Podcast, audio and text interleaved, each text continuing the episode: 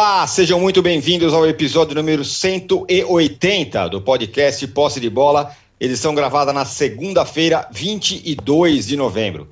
Eu sou Eduardo Tironi, já estou conectado, como sempre, com os meus amigos Arnaldo Ribeiro, Juca Kifuri e Mauro César Pereira.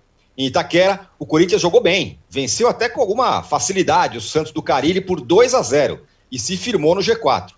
E a festa foi completa para a torcida, porque o timão feminino foi tricampeão da Libertadores ao vencer na final o Independiente Santa Fé da Colômbia, no Uruguai, por 2 a 0. A rodada do brasileiro também teve mais uma vitória do Galo, dessa vez contra o Juventude. O time de Cuca tem 90% de aproveitamento em casa e o título brasileiro está cada vez mais próximo. Mas, é claro, teve polêmica de arbitragem nesse e em outros jogos da rodada, como Fluminense 2, América 0 e Bahia 0, Cuiabá 0. Tudo isso será assunto no primeiro bloco. Flamengo e Palmeiras vão se aproximando da final da Libertadores e os jogos do Brasileiro vão servindo de preparação. Com o time quase todo titular, o Flamengo venceu o Inter no Beira-Rio com um ótimo primeiro tempo e um segundo tempo preocupante. Foi 2 a 1 no placar final. Sexta-feira, a torcida do Flamengo fez uma linda festa pelas ruas do Rio de Janeiro no embarque do time para Porto Alegre.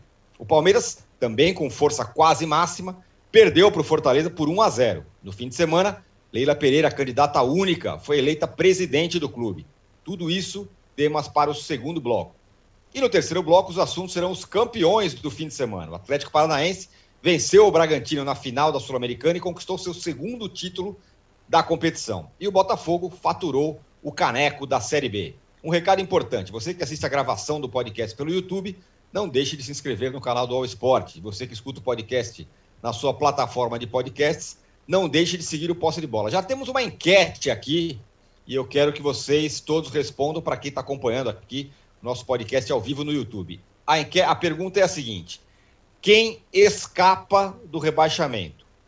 Atlético Goianiense, Bahia, Grêmio ou São Paulo? Quem desses quatro aí escapa do rebaixamento? Podem dar os seus votos, daqui a pouco a gente vai falar, podem mandar suas mensagens também, que vamos responder. Bom dia, boa tarde, boa noite a todos. Juca, foi o melhor jogo do Silvinho no comando do Corinthians ou o Santos é que ofereceu muito pouca resistência? Essa é uma pergunta. E a segunda, o que, que te empolgou mais? O clássico ou o título das meninas do Corinthians na Libertadores?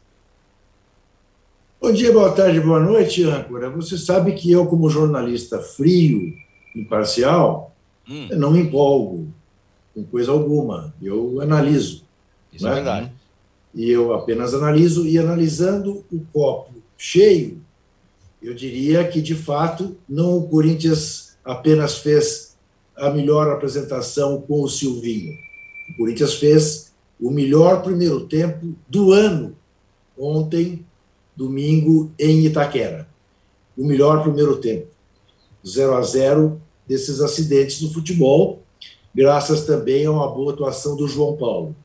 O Corinthians jogou muito bem o primeiro tempo, nem tanto o segundo, e no segundo fez os dois gols. Vitória mais do que justa, merecida, bota o Corinthians no G4. Olhando para o copo meio vazio, ganhou de ninguém, porque foi das exibições mais ridículas que eu vi o Santos fazer nos últimos tempos. Acovardado, não agrediu o Corinthians. Primeira finalização aos 41 minutos do primeiro tempo, uma cabeçada perigosa, diga-se de passagem, do Tardelli mas depois que entrou esse moleque Ângelo, até que o Santos ameaçou um pouco o Corinthians. Mas foi uma atuação típica né, do Fábio Carilli, acreditando na possibilidade daquelas coisas dos deuses do futebol impedir que o adversário fizesse um gol. O Santos realmente é impressionante pensar que o Santos está aparentemente livre do rebaixamento, embora ainda não esteja, eh, mas a atuação do Santos foi dessas de dar vergonha no torcedor santista. A vitória do Corinthians contra o Independiente Santa Fé na Libertadores tem o mérito de uma campanha brilhante, seis jogos, seis vitórias, 24 gols a favor, apenas dois contra, sendo que um deles foi literalmente contra, porque foi a zagueira do Corinthians que fez contra o time peruano, mas foi a pior exibição do Corinthians nessa Libertadores. Esperava-se uma vitória com mais, com mais folga e com uma exibição melhor. O Corinthians não jogou bem. Eu diria mais, não mereceu a vitória. O Corinthians teve muita sorte nos nove primeiros minutos de jogo, quando o Santa Fé teve para fazer gol duas vezes e acabou tomando um gol uh, num contra-ataque brilhante do Corinthians. Mas é uma façanha, né? Campeão em 17, 19 e 21. Ano sim, ano não, Corinthians campeão. Mas antes de terminar essa minha primeira intervenção, eu queria fazer aqui uma homenagem a Vinícius Júnior. Vinícius Júnior fez uma partida com, pelo Real Madrid, dessas assim, de se dizer, se eu tivesse brigado com o futebol, eu me reconciliava com o futebol. Porque tudo que ele podia fazer num jogo, ele fez. Que alegria, que alegria. E o que eu mais gostei, ele deu chapéu, ele deu caneta, ele fez gol, ele deu passo para gol, mas o que eu mais gostei, ao causar a expulsão de um adversário que deu-lhe uma entrada violentíssima, ele levantou rindo, como se dissesse: Está desculpado, amigo, eu sei que não é fácil tratar comigo. Ele demonstrou uma, uma felicidade em exercer o ofício dele que falta hoje para grande parte dos jogadores. O domingo foi, claro, foi o domingão do Coringão, mas foi também do Vinícius Júnior. É, foi muito legal, mas aliás, ele faz isso sempre, né? Ele sempre dá umas risadas isso. quando ele, ele faz alguma, alguma jogada legal e é, e é parado na pancada. É, olha, só para completar aqui os números da, desse time feminino do Corinthians: foram gols da Vicky Albuquerque e da Gabi Portilho. Seis jogos, seis vitórias, 24 gols pró, dois gols contra apenas. Lembrando que o time é campeão brasileiro e está na final do Campeonato Paulista, que vai ser contra o São Paulo. Ou seja, é, tá, tem dominado o cenário aí, o time feminino do Corinthians. O Mauro, se não foi a pior, foi uma das piores rodadas da arbitragem nesse fim de semana, né? Pênalti polêmico na vitória do Galo, dois gols anulados daquele jeito no empate entre Bahia e Cuiabá, Fluminense e América também com muita reclamação. Foi realmente um desastre, né? E você vinha falando, não adianta tirar o Gaciba, né? Porque esse é só, é só uma questão. Foi muito ruim a arbitragem nesse fim de semana, né?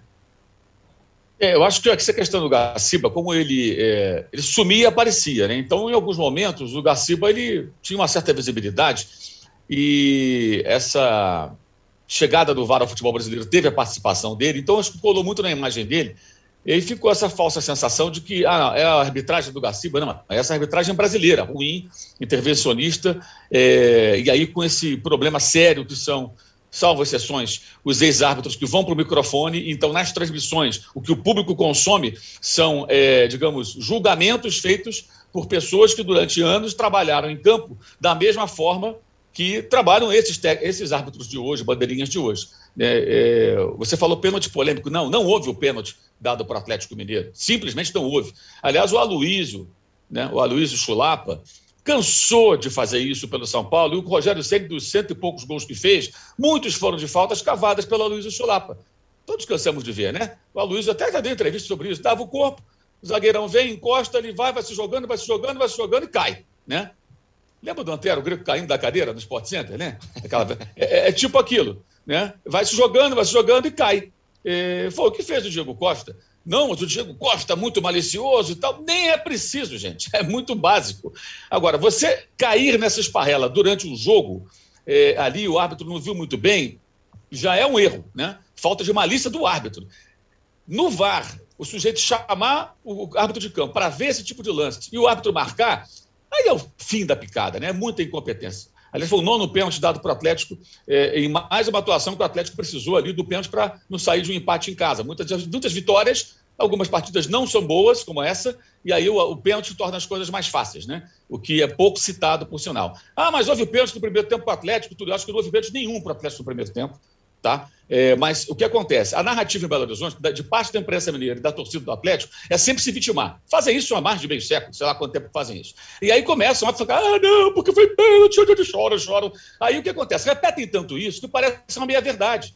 E aí, quando tem um pênalti mal marcado, o argumento sempre é a lei da compensação. Mesmo que tivesse acontecido o pênalti para o Atlético, seria um absurdo a marcação do pênalti do Diego Costa. Que fosse um pênalti claro no primeiro tempo, que fosse uma mão na bola, uma falta escandalosa e não tivesse sido marcado, não justificaria a compensação. Não existe a lei da compensação. Seriam dois erros absurdos, gente. No Brasil existe. Né? Não, sim, não existe, como eu digo, um critério razoável, é, existe exato, na prática. Não está na, mas, tá na regra. Né? Mas não está na regra. Ah, não, agora eu vou compensar porque eu errei ali. Não, não tem cabimento um negócio desse. E isso é dado. Como, não, não, pera, mas ele errou ali, então ele aqui ele deu. Não, não tem isso, meu amigo. Então, assim, aí não estou julgando o Atlético o Atlético, estou falando da arbitragem. Seriam dois erros, ou três erros, ou quatro erros absurdos.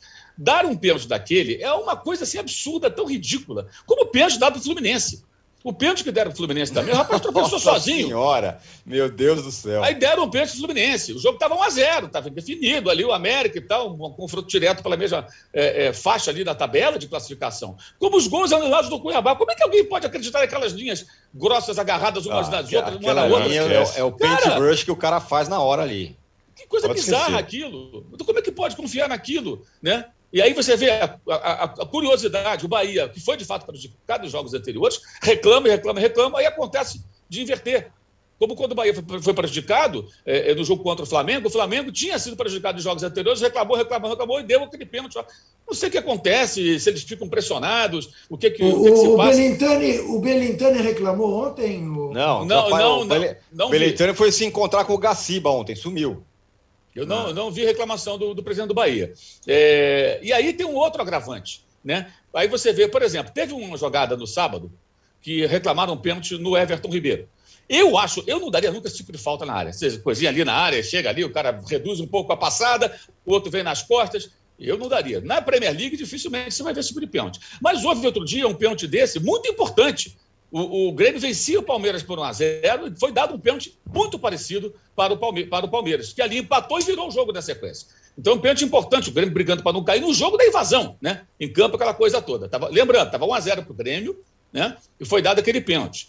Eu, eu não daria aquele, não daria esse do Everton. Mas, mas por que, que um é dado e o outro não é? é? Essa é a bizarrice. De novo, falando da arbitragem. Né? Por que, que um é dado outro não é? Vai ao bel prazer de quem está ali apitando? Qual o critério que esses caras têm? E aí vem uma situação muito curiosa. Na transmissão desse jogo, Inter e Flamengo, estava o irmão do árbitro que foi ao VAR e deu o, o, o pênalti em Belo Horizonte. E enquanto o irmão mais novo deu o pênalti, momentos antes, o irmão mais velho, no microfone, falou o seguinte, quando houve essa jogada do pênalti que o Flamengo pediu e não foi marcado no Everton Ribeiro. A recomendação agora é o VAR não interferir em lances de inter interpretativos. Agora. Então por que, que o irmão dele foi lá? Ele, essa família não se fala? Eles não conversam? Alguém agora, tem o WhatsApp do, do, do maninho um para o outro? Porque, vem cá, não é possível que o cara vá no microfone e falar isso e o outro que estava no campo se deixe levar. Pra... Se a recomendação é essa, qual seria o papel? Então, não, eu não vou, o lance interpretativo. Eu não dei e eu não vou ver. Não, ele não só foi ver, como marcou. Então, olha só que pacote de lambança e lembrando algo que o Arnaldo levantou essa bola já faz tempo, né? teve repercussão. Como se misturam os assuntos? Arbitragem, VAR, comentarista de arbitragem. Como o que o cara fala no microfone repercute geral. E como, às vezes, parece que eles não se falam. O que é mais irônico, é mais bizarro nisso tudo. Um horror, um horror. Realmente, é, é, aquela, fase, aquela fase, lembra o campeonato está manchado? Está manchado, está borrado, né? Mas não é por conta do clube A, B ou C, porque a arbitragem é um lixo, é uma coisa, é uma coisa inacreditável. Inacreditável. Realmente, e enquanto Isso. não trouxerem para cá um cara de fora para mandar, de mandar o que nunca vai acontecer, vai ser sempre essa porcaria. Né? Perfeito. Ó, aqui o José Libório fala assim: o Santos foi pífio e patético, como diz o Mauro, ou o Corinthians está em uma séria evolução?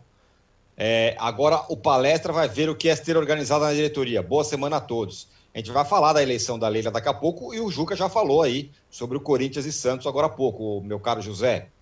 É... O Marcos Mesquita fala: sou fã de vocês, tive a honra em estar em colunas do Juca. Discordei do Mauro sobre o Cuca, fui bloqueado. Ele dirá mala, mas ele é um dos melhores desta geração ao falar para uma torcida. Virou sim. É... Abraços, Marcos Mesquita. É... Ô, Arnaldo, fala. Alguém quer falar? Ouvi um ah, aí. Não, não, só dizer que o Marcos Mesquita vai continuar bloqueado. Mala. o Arnaldo, o título do Galo está muito perto, né? O aproveitamento do Galo em casa é de 90%. São 15 vitórias, um empate e só uma derrota. O título vai, vai sendo encaminhado aí para o Galo. Só um detalhe rapidinho sobre a arbitragem. Eu achei uma coisa curiosa. O árbitro do, da central do apito do jogo do Galo e com, do Galo do fim de semana falou que não daria pênalti.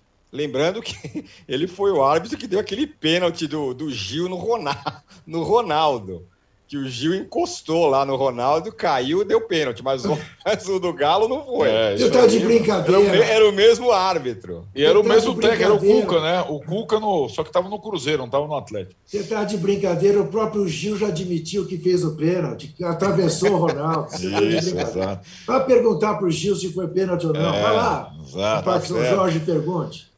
Fala aí, Arnaldo. Do arbitragem ou do Galo, ou dos dois? Se quiser, tudo. Ah, você tá pergunta aí, é um tema Pô, livre. Da arbitragem você pode ah, falar aí mais uns 40 minutos. Não, a arbitragem do, do, eu acho que assim, também. É, eu acho que foi importante. É, foram duas coisas importantes que aconteceram na arbitragem brasileira nesses, nessas últimas semanas. A primeira, a disponibilização dos áudios do VAR e a segunda, a saída do Gaciba. Eu acho que mostra é, que a arbitragem brasileira na era do VAR é a pior de todos os tempos. É pior de todos os tempos. É pior do que qualquer, qualquer situação.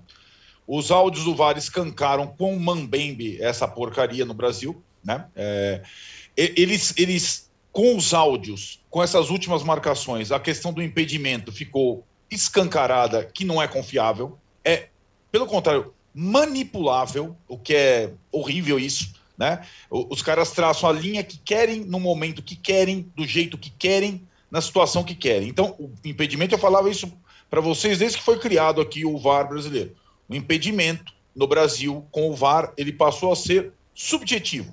Ele não é mais um lance objetivo. Os caras fazem com o impedimento o que quiserem na hora. É uma coisa surreal.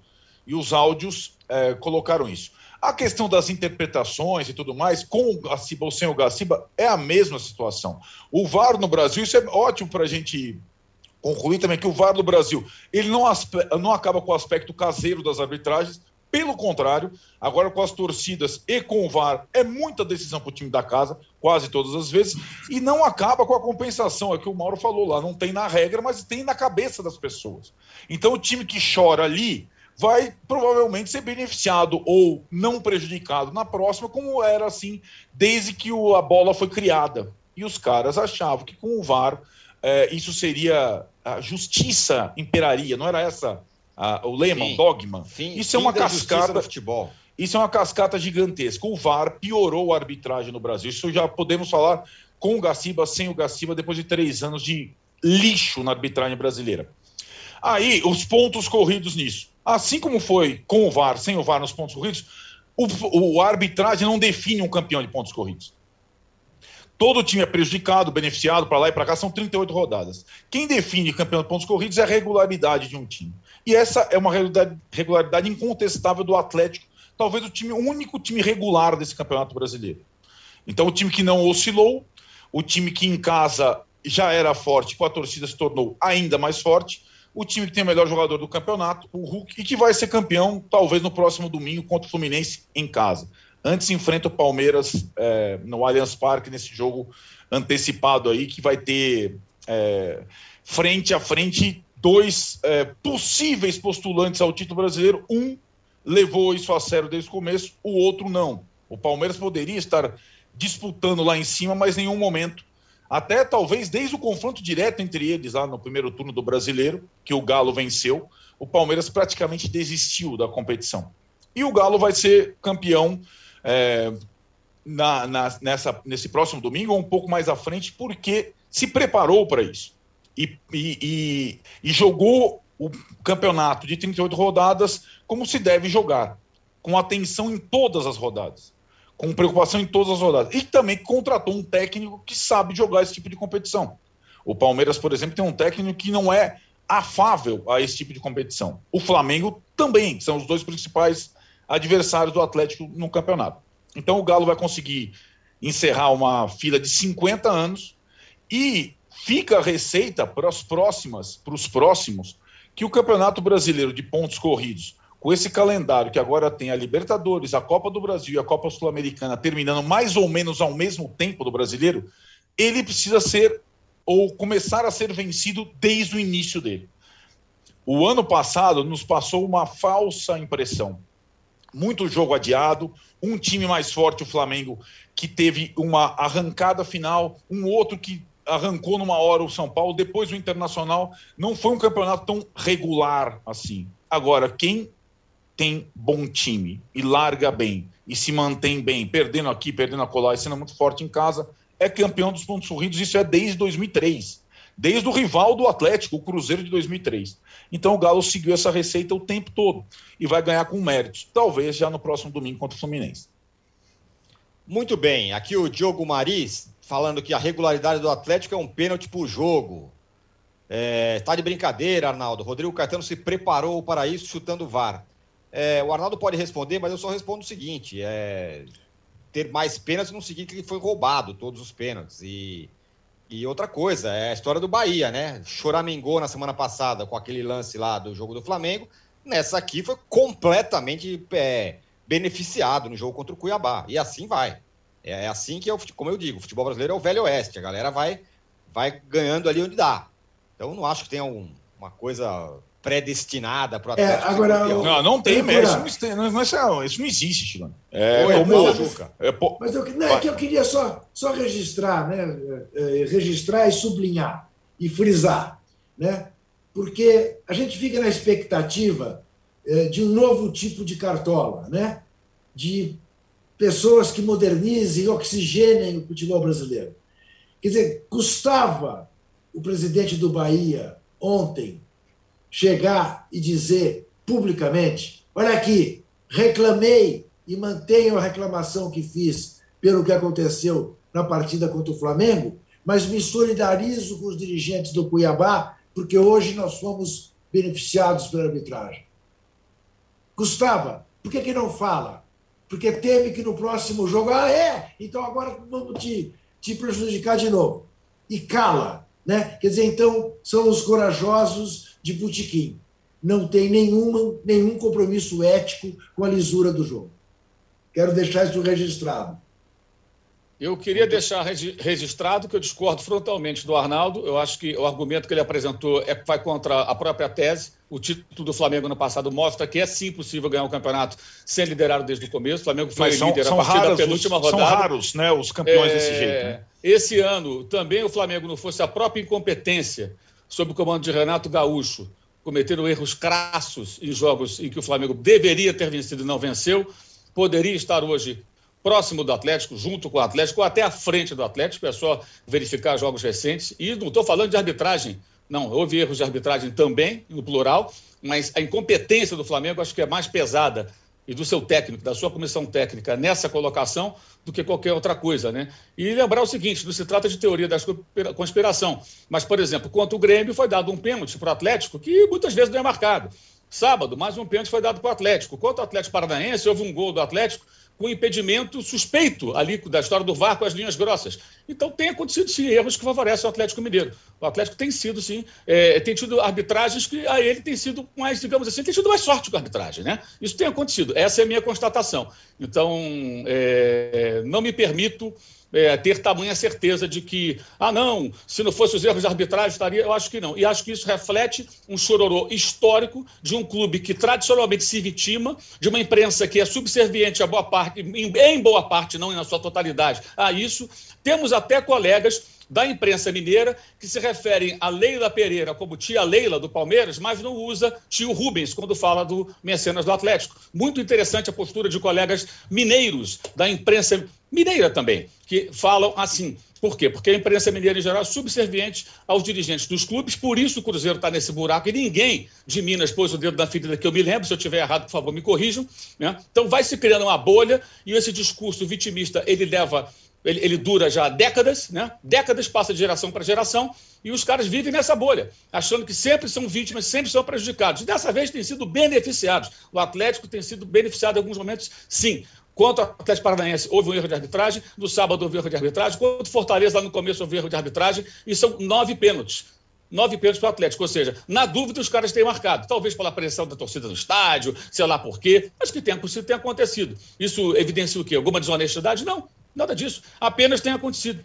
tem acontecido. Agora, em Minas, na imprensa mineira, é só ver as transmissões mineiras. Do, do aliás, o pay-per-view do Premier deveria dar duas opções. Eh, lembra que em 2019 a Fox fez isso? Flamengo e River Plate? A Fox Sports fez duas transmissões. Uma com a narração, digamos, mais neutra e uma narração rubro-negra, que era um time argentino e um time brasileiro que foi o João Guilherme, né? Que tudo mais, que até viralizou a narração dele do, do, dos gols lá da virada do Flamengo. O Premier deveria fazer igual. Aquela transmissão que eles fazem normalmente, com uma equipe mineira, que nem citou o absurdo do pênalti marcado no sábado, que não passou batido. Depois os caras vão no programa, na televisão, e falam ali como se nada tivesse acontecido. Como se nós fôssemos malucos, né? Que não vimos aquilo. E uma transmissão mais jornalística e menos bairrista. Deveria, deveriam fazer isso. Fica aqui a dica, né, a sugestão do consumidor que paga pelo Premier Futebol Clube, se é que chama assim ainda o serviço pay-per-view do Grupo Globo. Muito bem, ó, vocês vão falar que eu só, perdi só vestiário. Só uma questão. Peraí, é. vão falar que eu perdi vestiário. Eu estou sendo acusado aqui, né, Juca, de ter perdido o vestiário, mas eu dou a palavra para o Arnaldo.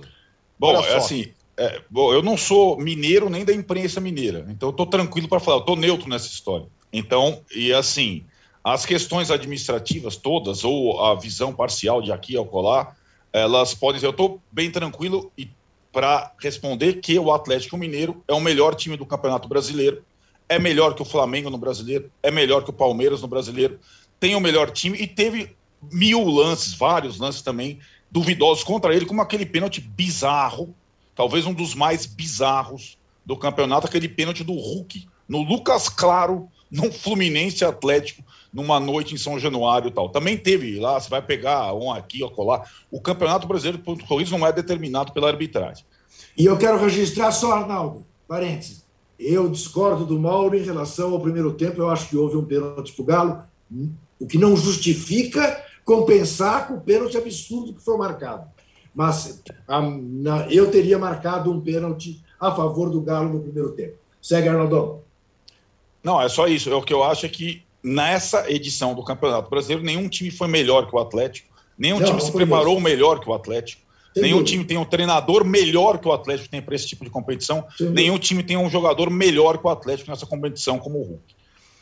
Muito com o acréscimo, com o acréscimo de que só não está na final da Libertadores também por causa de um pênalti perdido pelo Hulk, né? Que se não estaria também além da Copa do Brasil, do Campeonato Brasileiro, estaria na final da Libertadores.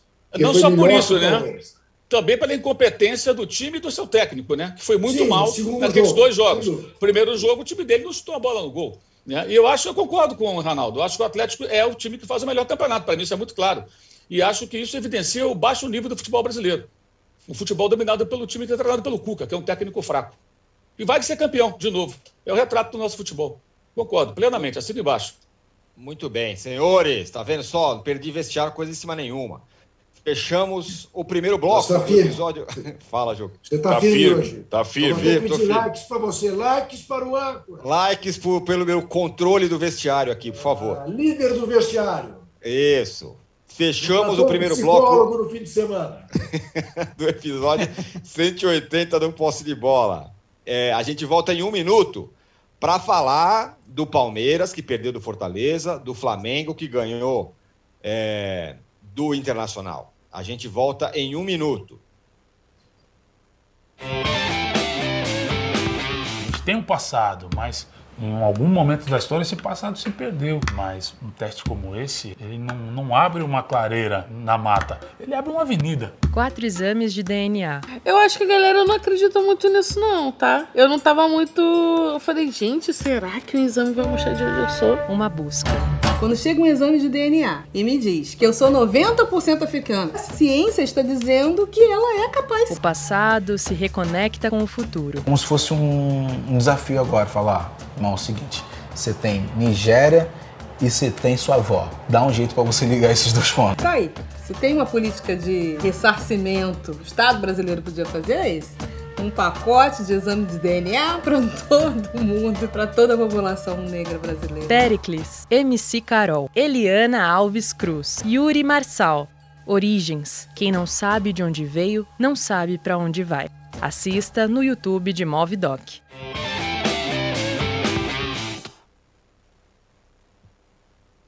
Estamos de volta para o segundo bloco do episódio 180 do podcast Posse de Bola O Diogo Maris dá os parabéns para o Mauro, fala que ele é o melhor comentarista do país, continua expondo as verdades.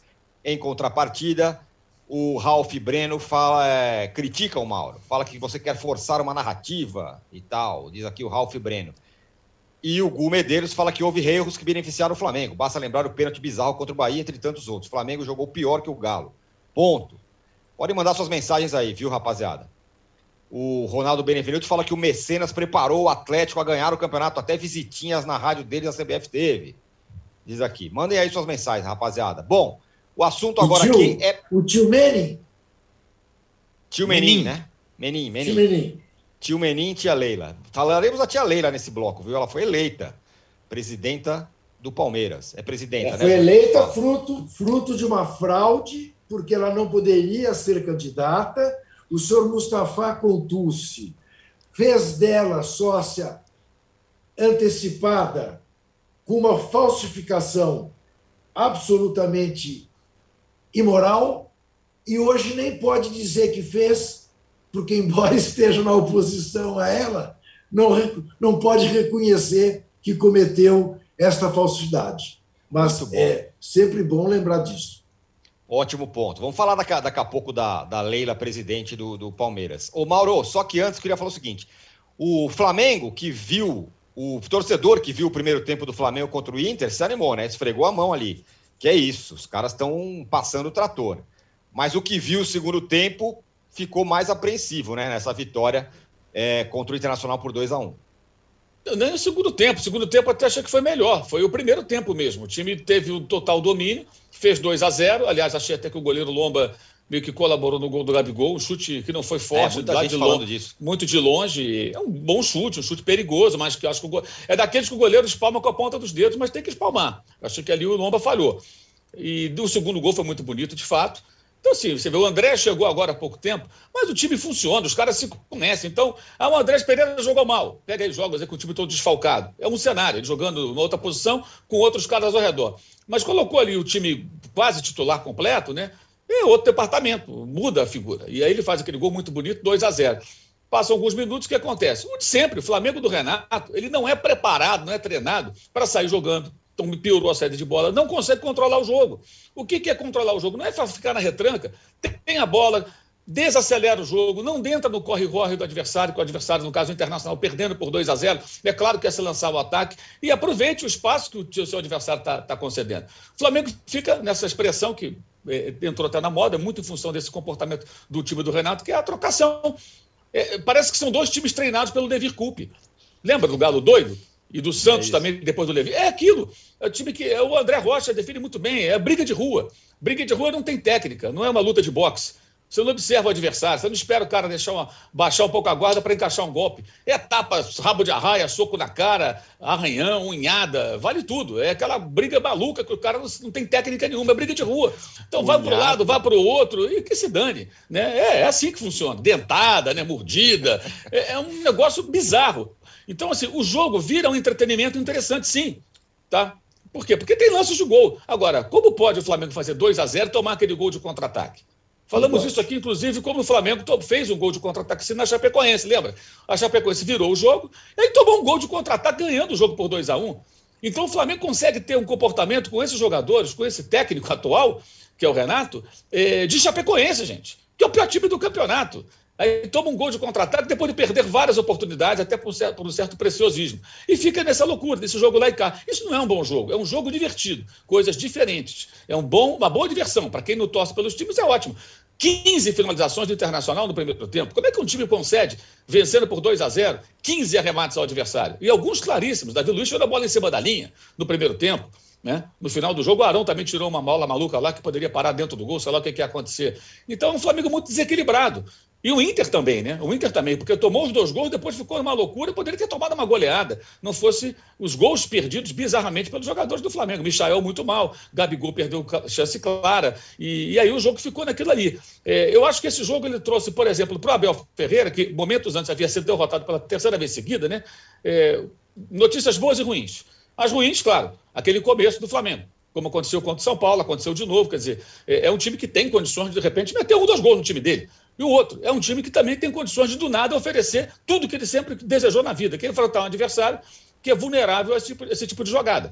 Jogadas de velocidade, muito espaço, uma desorganização total na defesa. Tem um escanteio, sobe todo mundo e aí se abre da ponto de sair aquela jogada do gol do Tyson. Parecido com o gol que o próprio Tyson fez no Maracanã nos 4 a 0 no Inter no Flamengo, também com o Renato. Então, assim, o time do Flamengo é isso, é um time maluco, porque não tem, uma, não é bem treinado, é simples assim. O time não é bem treinado. E o Renato fica rindo à beira do campo quando sai gol, sabe, como eu, eu sou o tal, nós somos demais e tudo. Aí daqui a pouco fica na cara ali sem saber o que fazer. Porque não sabe o que fazer, gente. Virou limite é, a cara dele quando sabe? tá ruim. É, faz aí, Tirone. Boquinha, boquinha de peixe. Aquele né? biquinho. É, é, é. Assim. Pois é, aí faz um pouquinho de peixe, não adianta, amigo. Ele não sabe o que fazer. Eu acho até, é só um palpite, não é uma informação, que o time volta mais organizado no segundo tempo por causa dos jogadores. Os caras devem ter conversado no vestiário. Vem cá, gente. Calmar um pouco esse jogo. Aí o jogo ficou menos desacelerado, menos acelerado, menos maluco. Agora, isso não é um jogo, um grande jogo, um jogo nível europeu. É, é, pelo amor de Deus, gente. Pelo amor de Deus. Você, alguém consegue entender o Klopp o, o, o, Zidane, se fosse técnico agora, de algum clube, pode ser que reapareça, quem sabe, é, é, o Guardiola, é, é qualquer um, o Alegre, é, o, o tu, Tuchel, lá, o técnico do Chelsea, é, vendo o seu time jogar um jogo tão desorganizadamente, à beira do campo, fazendo só boquinha de peixe, não, os caras não vão aceitar um negócio desse. Porque um grande técnico de um grande time na Europa não suporta um negócio desses. Eu estou ganhando de 2 a 0 o jogo é meu. Você não joga mais. Seja um time que recua para atrair, jogar em velocidade, estilo mais Abel Ferreira, ou um estilo mais é, é, de ficar com a bola e levar o jogo. Levar o jogo criando situações ainda. Quem viu no sábado a goleada do Liverpool sobre o Arsenal vai entender o que eu estou falando. O Arsenal tomou 1 a 0 o Arsenal tomou 2 a 0 em alguns momentos, o Liverpool recuava, trazia o Arsenal para o campo dele. Num desses momentos, encaixou um contra-ataque espetacular, 3 a 0. Daqui a pouco o Liverpool estava de novo, sabe onde? Dentro do campo do Arsenal. E o Arsenal estava asfixiado, não, não, conseguia sair, não conseguia sair. Tomou mais um golzinho, 4 a 0. Até o japonês lá entrou e fez o gol, Minamino. Que é fraquinho, fraquinho para o padrão Liverpool, mas entrou e fez um gol também. Deitou e rolou. Ou seja, o time alterna, gente. Uma hora ocupa o campo do adversário, na outra, vem cá, vem para o meu campo bonitão. Eu vou contra-atacar. Pá, mete mais gol. Esse é um padrão alto. Agora, o jogo de sábado foi uma boa diversão. Eu gosto sempre de comparar com o cinema. Se fosse é, esse jogo de sábado, seria um daqueles filmes de ação que o cara entra no cinema, vê vários efeitos, tipo Missão Impossível, né? Efeitos Isso. especiais e tudo. Aí o cara se diverte com aquilo, vai comer uma pizza e fala, pô, é aquela cena. Aí comenta as bizarrices do filme, né? Coisas impossíveis que aconteceram, cenas é, é, inimagináveis. Cinema americano de consumo. Esse filme você nunca mais vai lembrar dele. Você esquece. Acabou, vai embora. Você lembra para, de repente, comentar uma bizarrice de uma cena ou outra. Mas não é um filme que você fala, pô, que filme é esse filme? Aquele filme que no passado recente você queria comprar o DVD e guardar contigo, né? Pô, não, esse filme é uhum. é tão bom que eu quero ter comigo aqui. Não, esse jogo de sábado foi isso, uma diversão descartável. Nada mais, divertido. Mas não é um grande jogo, a gente não pode perder essa noção. É, é, tratar esse jogo como um jogo de um nível tão elevado é, é, é colocar mais para baixo ainda o nível do futebol praticado aqui no país. Esse sim é o DVD que vale a pena, entendeu? É isso. O, o, o, Arnaldo, agora do lado do Palmeiras, o Palmeiras perdeu para o Fortaleza, 1 a 0 jogando com o time praticamente titular, né? Não estava lá algum outro jogador.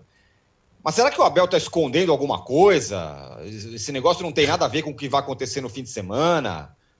Porque é, são duas derrotas, né? Uma verdade contra o, com o time reserva contra o São Paulo e outra derrota agora. E outra contra três, o Fluminense. Né? Fluminense três derrotas. É, três, é. Mas chegando perto do jogo, o time só perde. Mas você acha que na hora H nada vá na conta? Não, acho que tudo está na conta. Eu acho que não é, não é, um, é um resultado, é, digamos, decisivo ou definitivo para a batalha do sábado. Mas, de qualquer forma, é, algumas coisas nessas semanas das três derrotas ficaram é, em alerta para o Palmeiras. É, uma delas, a questão da estratégia de utilização da equipe titular barra reserva nas partidas. Então, a estratégia foi utilizar a equipe titular nos jogos fora de casa, certo? Isso gerou é, polêmica, sobretudo na questão do jogo com São Paulo. A torcida ficou brava. É, o Palmeiras poderia ter empurrado o São Paulo para o buraco, não utilizou. Preferiu utilizar o time titular em Fortaleza, uma viagem desgastante, com umidade grande, o desgaste total num campo que é mais pesado e tudo mais. Fora o Felipe Melo, jogaram todos. E não jogaram bem, jogaram se preservando. E o time perdeu do Fortaleza mais uma partida. Além de, disso, não sei se vocês perceberam, algumas situações raras, discussão ríspida entre Gustavo Gomes Nossa e o Everton. Senhora. Né? Quase no no, braço. no braço do capitão com o goleiro, todos os jogadores mais importantes. Depois posaram para as fotografias, rede social, tal, apaziguados. Mas são ninguém. Derrota não faz bem para ninguém. Em nenhum momento, em nenhum, nenhuma circunstância. Titular, reserva, eh, time misto. Quem está perdendo é o Palmeiras. Né? E aí fica uma situação complicada para o jogo da véspera da final que o Flamengo não tem. O Flamengo, pelo contrário, o Flamengo ah, pode, ah, então, vou botar o Rascaeta um pouquinho aqui, o Renato com o Grêmio, ah, tanto faz. É, o resultado não importa tanto para o Flamengo, a atuação não importa tanto para o Flamengo, a escalação, porque o Flamengo vai estar lá na Arena Grêmio sem público, embora o Grêmio esteja tentando retomar o público meio na marra. E o Palmeiras vai ter que jogar com o seu público contra o Atlético, melhor time do campeonato, às vésperas da final com o Flamengo. Então tem uma, uma, uma dificuldade aí nessa estratégia toda. E essa situação do Felipe Melo, que é barra a- parecida com a do Arrascaeta no time do Flamengo, o cara que fica, ele entrou no time, o time acertou, aprumou de novo, depois ele sentiu, saiu do time e nessas derrotas ele não esteve presente. Então, é, está sendo preparado para o jogo de sábado e não se sabe se ele vai jogar um pouquinho ou não contra o Atlético e tudo mais. Então, assim, depois das três derrotas, é, não tem como você ficar ileso a esses resultados. E acho que o Palmeiras, é, em Fortaleza, mais uma vez, é, talvez tenha, digamos, errado na estratégia. Eu acho que essa é a minha conclusão. A questão, ah, você vai me dizer assim, é, mas faria sentido deixar o time titular, como fez o Flamengo, jogar a última partida uma semana antes do jogo? Em termos de calendário, sim. Em termos de estratégia com o público, com a logística, não. O Palmeiras poderia ter, digamos, invertido, talvez, jogado com o principal contra o São Paulo, não viajado com todo mundo para Fortaleza, mas fez esse, essa, esse- correu esse risco logístico e perdeu também. Então, essa questão da confiança, né, Tirone, é muito importante num jogo de detalhes que vai acontecer no próximo sábado. Acho que o Arnaldão, Palmeiras Arnaldão, errou na você estratégia. se- Fala, Você Juca. se, lembra, você se lembra o que aconteceu com o Corinthians antes de ir para o Mundial em 2012? Tomou de três do São Paulo. 3 a 1 para o São Paulo. Reservas do São Paulo. São É. Paulo poupou porque ia jogar contra o Tigres na final da Copa Sul-Americana. O Corinthians entrou com os titulares tomou de 3 a 1 de virada. Uhum. Sim. Chegou lá Verdade. e pau. É verdade, Atropelou mas assim, né, mas assim, né, Juca? Teve ainda o jogo da semifinal, que foi difícil para o Corinthians. Foi, O Corinthians só recobrou a confiança ganhando a semifinal daquele jeito. Porque não foi Foi. só o Chelsea, né? Teve, teve uma partida antes, agora é uma partida só contra o Flamengo. Então eu acho que. Essa é Eu, sei, eu, não, eu não tenho, eu entendo o que você está falando, acho que não tem influência direta. Isso. Mas a questão da estratégia de usar aqui, usar colar, e tem uma questão com o torcedor, né? Enquanto o Flamengo teve aquela coesão maravilhosa com o torcedor antes da ida para Porto Alegre, o Palmeiras tem esse zum zum zum com a torcida, com alguns Isso. jogadores e com a estratégia, né? Vai ser uma. A- Acho que a, A, a gente questão, vai falar já já. Fala, fala. a questão desse jogo agora, terça-feira, é justamente a relação do torcedor com o time. É. Seja lá qual for o time que for para campo. O palmeirense que vai pagar ingresso, ele vai fazer o quê? Ele vai, cara, vou ver meu time jogar, é o último jogo antes da final da Libertadores, vamos ver o que, que esses caras vão fazer. Então, uma atuação ruim, será que os caras vão minimizar? O que importa é sábado. Fosse um jogo é, é, posterior a três vitórias, né? Fluminense, São Paulo e Fortaleza. Ah, perdeu para o Atlético, mas botou reserva, tudo bem. Não. O Arnaldo falou, são três derrotas. Três derrotas. né, Depois de uma sequência de vitórias. Então, é, é, acho que esse é o ponto. Eu acho que o mais grave não é nem o problema lá dos dois jogadores discutindo. Eu acho que isso é muito normal do jogo. Discute no campo, eu discuto com o Arnaldo aqui, isso, eu não supervalorizo isso, não. Acho que isso é normal. Vai ter, claro que vai ter. Aqui é um programa de debate. Se tiver o couro, vai comer, é normal. E dentro do campo, se tivesse eu e o Arnaldo jogando bola, se eu jogasse bola, também ele ia dar um esporro em mim, ia dar um esporro em mim, Ah, por quê? isso Você quer ganhar. não tem como, Você quer é ganhar. aí. Você quer ganhar um jogo. Então o cara erra, isso é normal. Eu acho que a gente às vezes supervaloriza muito isso. Briga em treino, acontece. Porra, tá errado aí, cacete. Você não marcou, você não fez. Ah, não enche o saco, dá um palavrão. Acontece. Antes assim do que time banana. Eu acho que do ponto de vista palmeirense, é melhor dois caras quase saindo na mão do que o time banana, que tá perdendo Fortaleza, e um não liga, o outro tá tudo bem, o outro se abraçado com o adversário rindo, isso é que não dá. Eu acho que isso é o espírito de que os caras querem acertar. E o desentendimento, você tem que ser maduro para depois chegar lá. Acabou, acabou, foi no campo, fim, de papo, vamos tomar um Gatorade aqui, né? Se fosse uma pelada, ia tomar uma cerveja. No jogador, não vou falar que vai tomar uma cerveja. Pode ser uma cervejinha também, não tem problema nenhum. E fica tudo É. certo. Agora, a questão é, Luiz Adriano com a torcida, a torcida com raiva do Luiz Adriano, aí ele vai lá e meio que reage, aí vem um jogador lá, o Jair, tira ele da confusão. Eu acho que esse é o ponto que o Palmeiras vai ter que tomar muito cuidado. E eu concordo com o Arnaldo com relação a essa questão da logística. Pela viagem longa à Fortaleza, talvez fosse mais interessante, de fato, ter mudado um pouco isso, porque ele teria os titulares na terça e, e contra o São Paulo. Ou seja, o jogo que ele não podia perder era para o São Paulo, pela rivalidade. Perdeu, com reservas. Com titulares, em tese, a chance de um resultado positivo seria maior.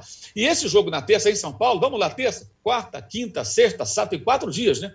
Daria para começar com um time mais forte, tem cinco substituições, poderia trocar durante o jogo, né? E, e, assim, ele está em São Paulo. São Paulo Montevideo é um voo rápido. É. Não, não é distante. Quer dizer, não é tão complicado. Tem que estar até as 8 da noite é, de quarta-feira em Montevideo. Então, Uhum. de fato, essa logística é bem questionável, especialmente depois dos resultados que o Palmeiras colheu, né? E teve também gol anulado do VAR, né? Do, do, do- do sábado lá. Mas esse me pareceu que eles acertaram, porque a bola passa no meio das pernas, é um corta-luz É. né, do Gustavo Gomes. É, é, me parece que ele acertou. E também acertou no gol anulado do Flamengo lá, do, do, do Kennedy, Gabi- né? o impedimento do Gabigol. Gabigol eu, eu, eu, na televisão vi na hora o impedimento. Na hora eu falei, É. olha, tá impedido o Gabigol, vai anular. Não deu outra. Eu, só para não parecer que ele só critica o VAR, né? De vez em quando eles acertam também. Parabéns aí os que acertaram. É, a gente vai falar daqui a pouco sobre a, o Aeroflá, manifestação da torcida, que é um assunto legal, mas antes eu quero saber do Juca, Juca. É, mas antes, antes de falar com o Juca, eu vou falar aqui do Edson Costa, que dá os parabéns a esse quadrado mágico. Mesmo longe, não passo minha semana sem as suas resenhas em todos os canais. Abração e sucesso de Oeiras, em Portugal. E o garoto. Ederson Benítez fala: vocês são excelentes, poderiam chamar Antero Greco e Paulo Soares para fazer parte do time e tornar o Dream Team de comentaristas. Obrigado aqui ao Ederson Benítez. Mas, Juca, o que eu quero saber de você, fora de campo, como se nada tivesse acontecido, o, a Leila foi eleita presidente do Palmeiras numa eleição que não teve aniversário. Foi lá, pumba, é a nova presidenta do Palmeiras. Pois é, é como eu disse, uma eleição que nasce de uma fraude, porque pelo estatuto do Palmeiras ela não poderia ser candidata, falsificou-se o tempo dela de associada para que ela pudesse virar eh, conselheira e, portanto, depois candidata à presidência. A oposição desapareceu. Na verdade, houve incentivos eh, eh, presentes para que as pessoas fossem votar. Eh, Se fosse uma eleição para presidente da República, seria impugnado pelo Tribunal eh, Eleitoral, porque, na verdade, incentivo a ir votar por intermédio de presentes é uma forma de compra de votos. Estamos diante de um caso claríssimo de conflito de interesse, porque a presidenta do clube é, ao mesmo tempo, a patrocinadora do clube. Obviamente, isto é um conflito de interesse, mas, no fundo, no fundo, âncora, e eu vou lhe dizer, infelizmente, isto é humanamente compreensível, todos no Palmeiras, dos torcedores aos sócios, incluindo a oposição, queriam e querem a Leila, por causa do dinheiro da Leila. Como os corintianos queriam a MSI, apesar de saber que era dinheiro sujo. Como os atleticanos querem o dinheiro do mecenas, do tio Menin, tá certo? Menin. Porque, enfim, Menin, é, desculpe, eu, eu toda hora falo Menin, Menin é Menin. É, o tio Menin, por quê? Porque está levando o Galo a ser campeão depois de 50 anos, está construindo o estádio, tá, tá certo? Quer dizer, o torcedor olha, como tem corintiano que está nas nuvens, porque o time está no G4, porque o Corinthians montou um time que parece que pode dar certo no ano que vem. A custa a gente sabe do tamanho da irresponsabilidade. O torcedor vê o resultado no campo. O sócio também. Né? Ele não está muito preocupado se a piscina do Palmeiras está uma porcaria, se os vestiários estão não sei o quê. Não. Ele quer saber do resultado do jogo. Então, todos estão felizes com Leila. Agora, Leila pode assumir o Palmeiras depois de um tsunami. Porque se o Palmeiras perder o sétimo título que disputou esse ano de 21, não tenha dúvida, as coisas não ficarão bem. Os sócios poderão uh, purgar a escolha que fizeram, mas a torcida não vai admitir perder os sete torneios que disputou. O Mundial, a Supercopa do Brasil, a Recopa Sul-Americana, o Paulistinha, a Copa do Brasil, o Brasileirão tão precocemente e a Libertadores. Né? Uh, então, sábado, para o Palmeiras é tudo ou nada. Para a Dona Leila também. E para o Abel, eu posso estar enganado, e não será a primeira vez. Mas eu acredito que se ele perder, ele pega as coisas e vai embora para a terrinha. Até porque terá uma justificativa. A torcida vai pegar no pé dele. É, acho que vai mesmo. Depois, sobretudo depois daquele do, do, do time reserva ali no, na, no, no jogo contra o, Paulo, contra o, São Paulo. Agora, é... se ganhar, a derrota para o São Paulo, para o Fluminense, para o Fortaleza, ah, o Atlético, terça-feira, tudo, tudo bem. Dane-se. O César Segato fala: o futuro do Galo em alguns anos seria fazer clássico com o Cruzeiro na Série B. O que vai acontecer? Seria fazer o clássico Cruzeiro na Série B? O que vai acontecer com o Galo o dia que a fonte secar? Essa é a pergunta de um bilhão de dólares, viu, César Segato? Ninguém sabe. Pode ser que o Mecenas continue lá para sempre. É, não sabemos, não dá para saber. Uma pergunta muito difícil.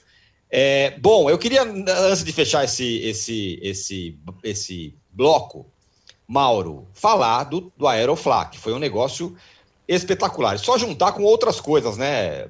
Outras manifestações legais de torcida. A torcida do Atlético Paranaense, que a gente vai falar no terceiro bloco, não foi muito ao estádio, né? Porque era caro, porque não é fácil viajar para o Uruguai e tal. Mas fez uma festa muito legal em Curitiba. A torcida do Botafogo uhum. fez uma festa muito legal, com o título e com o acesso do Botafogo. E a do Flamengo fez aquilo que todo mundo fez. É, e você vem batendo nessa tecla, o Juca também. É, é, o grito do torcedor, né? O torcedor que não vai ao Maracanã, ao Neo Maracanã, não tem dinheiro, esse cara tem que se manifestar de alguma forma.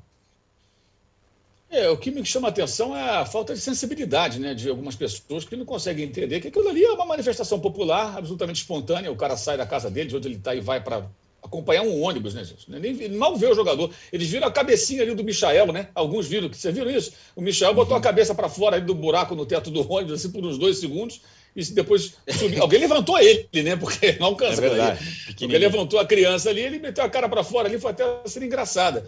É, é evidente que você tem uma aglomeração, que tem risco, o cara subir no ônibus, podia acontecer uma coisa ruim ali, mas não aconteceu. Então, o que fica impressionante, o que chama atenção são as imagens impressionantes, entendeu? É, é, literalmente os caras abraçaram o, o, ônibus e eu acho que é impossível. O, cara tem, o, o, jogador tem que ser tão insensível quanto os jornalistas que não entenderam aquilo para passar batido por aquela situação. Porque assim, é uma, é uma coisa maluca, é uma coisa absolutamente maluca. A gente, só, o futebol é uma das poucas coisas que consegue gerar esse tipo de reação nas pessoas. Não é só no Flamengo, não é só no Brasil, a gente vê isso em outros lugares também. É, mas acho que nem todos os clubes têm essa capacidade de, de, de mobilizar um, povo tão maluco atrás de um ônibus. É, acho que poucos clubes são capazes. E aí gera clubismo, inveja, é, análise sobre, ah, não sei o quê. É evidente que, porra, que é, é, não é isso que vai decidir o jogo, que vai decidir é no campo, é o comportamento dos atletas, a estratégia dos treinadores. O grito da torcida pode ajudar no estádio? Claro que pode ajudar, óbvio. Mas o fator decisivo está dentro do campo. Agora, que foi uma, uma, uma manifestação bacana, foi. E ela não tem prazo curto de validade, não. Porque quando os caras entrarem em campo, repito, só se forem muito insensíveis. Eles vão ver parte daquela gente ali, que, aliás, uma outra gente, provavelmente, né, que vai ao estádio, que estará em Montevidéu, e vão lembrar do que aconteceu lá. Porque esses caras que foram lá cercar o ônibus vão, vão estar ou em casa, num bar, em algum lugar no Rio de Janeiro, em outros pontos do Brasil, todos os pontos do Brasil, acompanhando o jogo. E o jogador de futebol que entrar em campo, ele, ele, tem que ser, repito, muito gelado e insensível para perceber, cara, olha aquilo. Aquela gente toda está lá agora esperando fazer alguma coisa aqui. E claro que isso é importante. E, e, não foi na volta triunfal depois de um título. Eles estão, estavam indo para Porto Alegre para de lá fazer dois jogos isso. e então seguir para Montevidéu. Porque uma coisa é você receber um time campeão, é lógico, toda a torcida faz uma grande festa. A outra é você se despedir do time daquela forma. E é uma demanda reprimida também, né, por conta de pandemia e tudo mais, é, que afasta mais ainda o torcedor. E aí algumas cenas que foram realmente até engraçadas. Ah, a cena, como o cara que entrou no ônibus. torcedores no ônibus. Não entrando pelo, pelo ar-condicionado ali, pela, pela, aquilo não existe. Aquilo não existe. Aquilo é uma cena de filme. Aquilo, o Fellini tinha que ter visto aquilo e transformar num, num, num documentário. Aquilo é uma maravilha. Uma E maravilha. o cara falou: Ei, rapaz- aí, viado, eu gosto de você. É, viado! É, viado, eu gosto de você. Cadê É. a camisa, pô? Cadê minha camisa, pô? E ele só foi uma vez ao Maracanã, né? Uma vez E Maracanã. vai, e vai agora pra final, né? Depois É, vai numa iniciativa do, do, do Paparazzo, que é o youtuber do Flamengo, uma agência de viagens, é, e o pessoal lá que está ajudando, e uma torcida organizada, a torcida jovem, que colocou ele no ônibus. Por isso que ele vai. Ele não vai por causa do Flamengo, não. É bom deixar bem claro. A diretoria do Flamengo não convidou o rapaz para o jogo, não. Nem ninguém. Não. Que eu saiba, ninguém. Quem está levando são outras pessoas que tomaram a iniciativa. é, que é bem legal, diga-se de passagem, porque ele virou um grande personagem. E o cara é pescador e o cara só foi uma vez no Maracanã. É, essa é a realidade. Isso acontece aqui em São Paulo em vários lugares.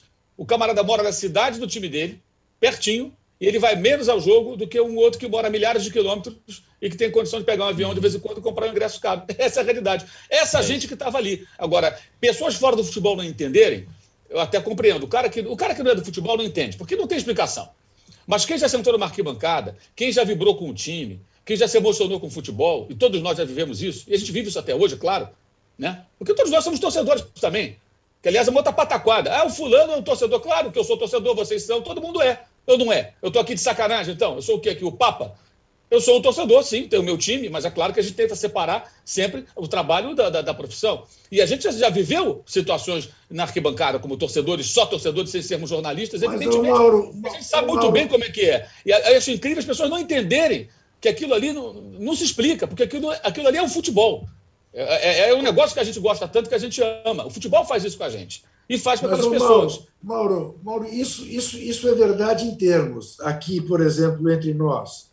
É é verdade em relação a você, é verdade em relação a mim, não é verdade em relação ao âncora e ao Exatamente. cujos Neutro. times eh, até hoje nós desconhecemos. Neutros. Não, Canal desconheço- Ah, plural. mas eles têm, mas eles têm um time, né? Certamente É. tem um time. Canal Mas plural é- aqui. Eu tenho Mas é dois. nas- mas O Mauro nasceram tem no dois. interior. Dois, coração enorme. Nasceram no interior. O, Isso, o, Atibaia. o Arnaldo, o Arnaldo é aqui de Atibaia. Atibaia Eu sou, de, San- eu sou de Santo então- André. E, o, e o- é isso, é do Santo André, é uma gente diferente. É Por isso isso, aí. essa postura assim, Isso. absolutamente Fleumático. britânica dos dois. né? Ó, Perfeito. com fleuma, eu encerro aqui o segundo bloco do podcast Posse de Bola 180, porque é o seguinte: teve campeão no fim de semana. Furacão campeão, Botafogo campeão. A gente volta em um minuto.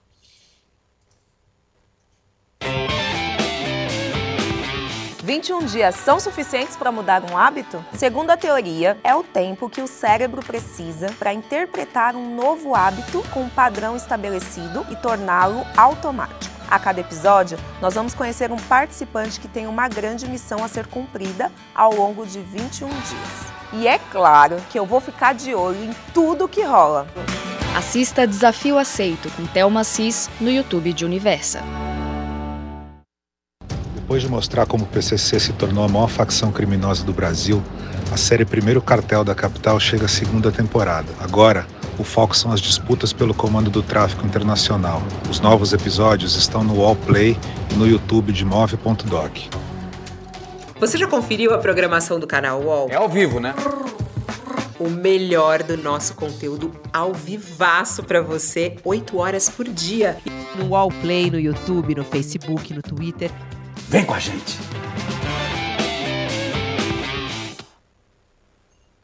Estamos de volta para o terceiro bloco do episódio 180 do podcast Posse de Bola. Você que está acompanhando o podcast ao vivo, para quem está acompanhando o Posse de Bola ao vivo no canal UOL, agora você vai ter uma entrevista, é, vai ter o UOL Entrevista com Felipe Dávila, que é o pré-candidato do Novo à presidência da República em 2022. A gente segue aqui para falar dos campeões do final de semana, o Furacão e o Botafogo. E também a gente continua aqui pedindo like, hein? Por favor. Estamos aqui com uma audiência brutal e com poucos likes, viu? Realmente lamentável o nosso, nosso número de likes. O Juca está ali fazendo a sua parte e, e pedindo. É, a minha pergunta é a seguinte: Juca, o Atlético Paranaense foi campeão da Sul-Americana e o Botafogo foi campeão da Série B. Aliás, as duas festas foram muito legais, tá? O Aeroflá do Flamengo, é claro que foi grandioso, foi um negócio daqueles inesquecíveis. A festa do Atlético em Curitiba e a festa do Botafogo é, no estádio mesmo, lá no, no, no- do, Brasil de Pelotas e, e e- na semana passada no Engenhão, foi muito legal também. Só que a minha pergunta é a seguinte, Juca: qual é a receita para cada um daqui para frente? Botafogo e Atlético. Bom, o Atlético está num caminho já há alguns anos, né, eh, que o torna sempre candidato, principalmente quando se trata de Copa. Está virando um time copeiro. Vai jogar também pelo bicampeonato da Copa do Brasil contra o Atlético Mineiro. Numa decisão muito mais divertida, porque em dois jogos, lá e cá. A, a Copa Sul-Americana decidida num jogo só em Montevidéu, essa não deu certo, diferentemente do ano passado, né, eh, que houve lotação completa no estádio, agora foi triste olhar para o centenário né, com tão pouca gente naquela final. Numa final em que prevaleceu o peso da camisa. Porque é impressionante como o fato de o Bragantino ser o Bragantino parecia que o Bragantino não estava disputando um título. O Atlético Verdade. Paranaense estava. Né? Verdade. O tempo- Até o Arthur desapareceu. Né? Porque o compromisso é de outro tipo, é de outra ordem. Já falamos disso aqui. O Atlético eh, se habilita, o Atlético precisa, a meu ver, embora faça a política correta em relação ao Campeonato Paranaense, olhar para o Campeonato Brasileiro com mais atenção, mas eu entendo que ainda não tenha condição de montar um elenco que permita ser competitivo nas Copas e no Brasileirão. Vai enfrentar o São Paulo agora quarta-feira. Vamos ver com que tipo de ressaca. O Botafogo. O Botafogo, eu temo. Eu sei que o Botafogo está com uma direção aparentemente com mais pé no chão, com mais competência, livrou-se daquela daquele mecenato barra eh, confusão eh, chamado Montenegro e parece que imbica para uma gestão autossustentável. Eu compreendo humanamente também a festa, mas ser bicampeão da Série B não honra a história do Botafogo. Eu acho que ganhar Série B para clubes como Botafogo, como Vasco, como Cruzeiro, como Corinthians, como Palmeiras, eh, não é exatamente, não pode ser o objetivo. Ganha e seja discreto, né? pense em permanecer na Série A. E sobre isso pesa uma interrogação. Me dizem que não, que o Botafogo está bem orientado para não permanecer neste papel de ioiô. Sobe, desce, sobe, desce. Eu quero ver, ano que vem, que Botafogo teremos. Para aí sim, eventualmente, comemorar condignamente a volta do Botafogo à Série A. Muito bem. Ó, o João Claudino fala que o âncora também deveria ter citado o título mais importante do fim de semana, o Tri da Libertadores do Corinthians Feminino. Ô, João, abrimos o programa com isso, falamos sobre isso, sim. E também tem o Ituano, campeão da Série C. Agora, Arnaldo, é o segundo título internacional do, do, do Furacão. É, fi- tá na final da Copa do Brasil. Eliminou o Flamengo, nada menos do que o Flamengo na semifinal. Mas no brasileiro, o Fu- o Furacão ainda está enroscado. E tem um jogo nesta quarta-feira, um jogo de vida ou morte, contra o São Paulo no Morumbi. É, aliás, tem os mesmos 41 pontos do São Paulo, mas tem uma diferença, tem 12 vitórias, né? O São Paulo só tem 9. Então, ah, esse critério de desempate nessa briga contra o rebaixamento pode até valer no final das contas. Tem muito equilibrado e o pessoal de baixo está começando a vencer.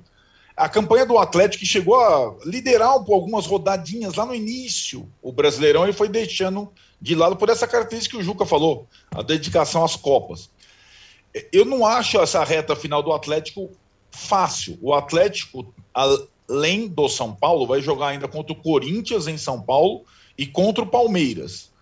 É, e tem um jogo para mim que é aquele jogo crucial de permanência, que é contra o Cuiabá lá na Arena da Baixada. Aí tem que ganhar, né?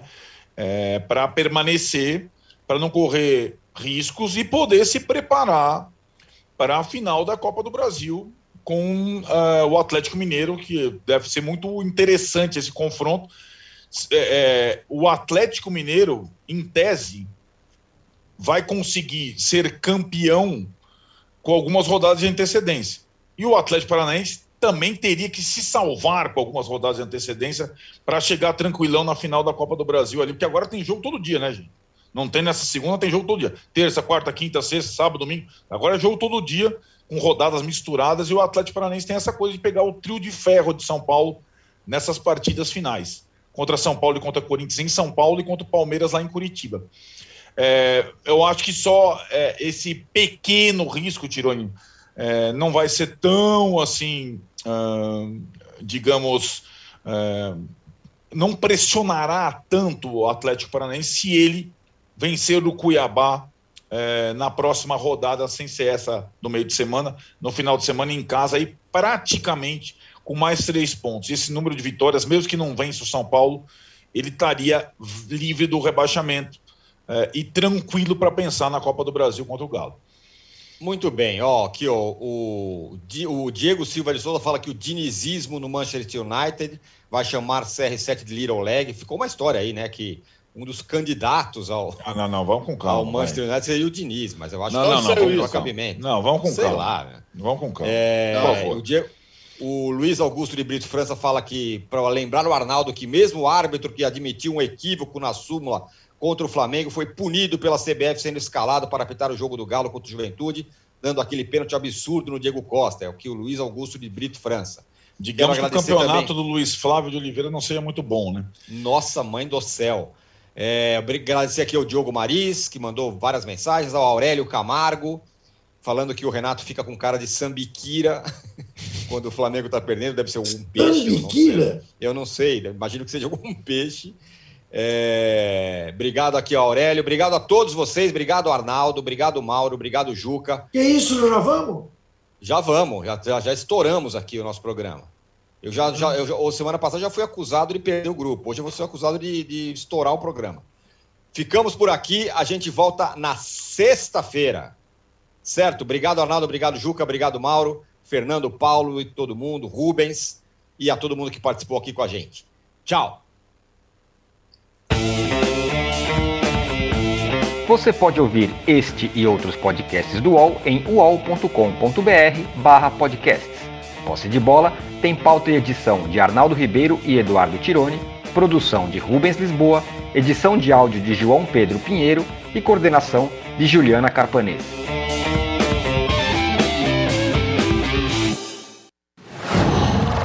Qual?